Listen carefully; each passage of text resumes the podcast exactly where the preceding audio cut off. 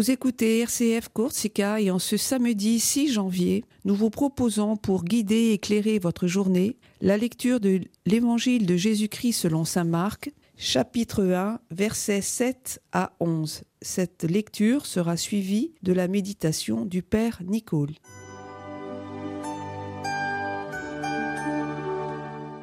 Évangile de Jésus-Christ selon sa marque. En ce temps-là, Jean le Baptiste proclamait Voici venu derrière moi celui qui est plus fort que moi. Je ne suis pas digne de m'abaisser pour défaire la courroie de ses sandales. Moi, je vous ai baptisé avec de l'eau. Lui vous baptisera dans l'Esprit Saint. En ces jours-là, Jésus vint de Nazareth ville de Galilée, et il fut baptisé par Jean dans le Jourdain. Et aussitôt, en remontant de l'eau, il vit les cieux se déchirer, et l'Esprit descendre sur lui comme une colombe. Il y eut une voix venant des cieux. Tu es mon fils bien-aimé, en toi je trouve ma joie.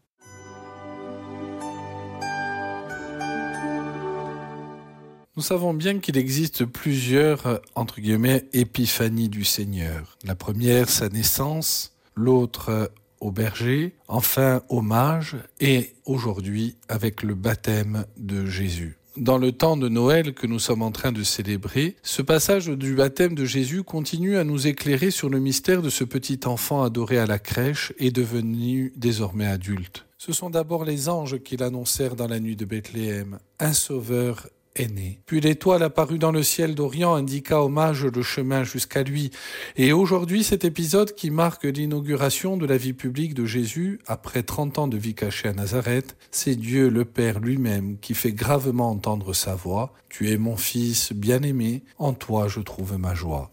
Ainsi, aux oreilles de Jean-Baptiste et des autres témoins, le caractère divin de cet homme est solennellement attesté. Puisque le baptême de Jean était un baptême de pénitence et donc destiné à ceux qui sentaient peser le péché sur leur conscience, nous sommes en droit de nous demander pourquoi Jésus, le Fils de Dieu en personne, bien sûr exempt de toute trace du péché, a désiré s'y soumettre. C'est ici une nouvelle illustration de la manière dont il a voulu assumer réellement et totalement notre condition humaine. Il ne s'est pas fait l'un des nôtres sans s'immerger complètement en notre existence concrète. En devenant d'abord enfant, avec toute la finitude que cela comporte et sans s'épargner aucunement les risques de cette vie, pensons ici à la naissance à l'improviste dans l'étable, à l'exil forcé en Égypte alors que sa vie était menacée par un potentat local, aux étapes de la croissance humaine, à l'apprentissage de son métier de charpentier dans un village obscur de Galilée, rien ici qui ressemble à une dérobade devant les exigences triviales d'une existence humaine authentique. Ne s'est accordé aucun privilège d'aucune sorte lié à sa condition divine, lui dont on nous dit lors de sa présentation au temple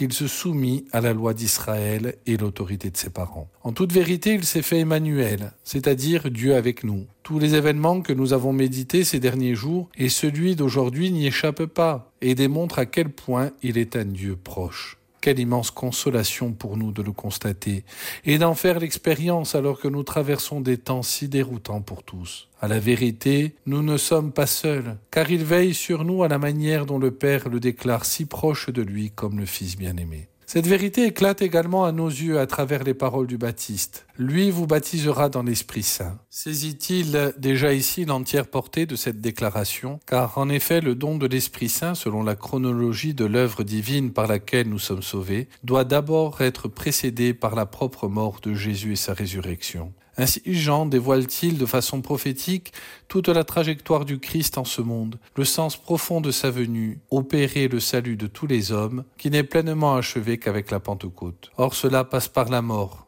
expérience éminemment humaine s'il en est, et que Jésus va endosser dans sa passion en tant qu'agneau innocent. La lettre de Saint Jean nous en donne un écho poignant. C'est lui, Jésus-Christ, qui est venu par l'eau et par le sang, et celui qui rend témoignage, c'est l'Esprit. Le Baptiste, quant à lui, avait déclaré qu'il ne baptisait qu'avec de l'eau, mais Jésus accomplira bien plus grand, car c'est de son propre sang qu'il baptisera, ce sang versé lors de la Passion, au sommet de laquelle il affirmera bientôt Je dois recevoir un baptême, et comme il m'en coûte d'attendre qu'il soit accompli. Ainsi ouvrira-t-il sans mesure à toute l'humanité les portes du nom de l'Esprit. La parole du Père proférée au-dessus des eaux s'achève ainsi. En toi, mon fils bien-aimé, je trouve ma joie. Déjà les anges avaient annoncé une grande joie, les mages avaient tressailli d'une très grande joie à la vue de l'étoile, qui fait le cœur de cette joie nous est ici rendu transparent, c'est le Fils éternel lui-même qui est la cause de la joie du Père. Mais il faut dire davantage, c'est tout fils ou toute fille se reconnaissant enfant de ce Père qui devient maintenant pour lui source de vraie joie. C'est à cette hauteur divine que nous devons placer la juste compréhension de notre vocation humaine et de baptiser. Voilà de quoi alimenter notre joie, voilà le programme de toute une vie que le Seigneur nous confie.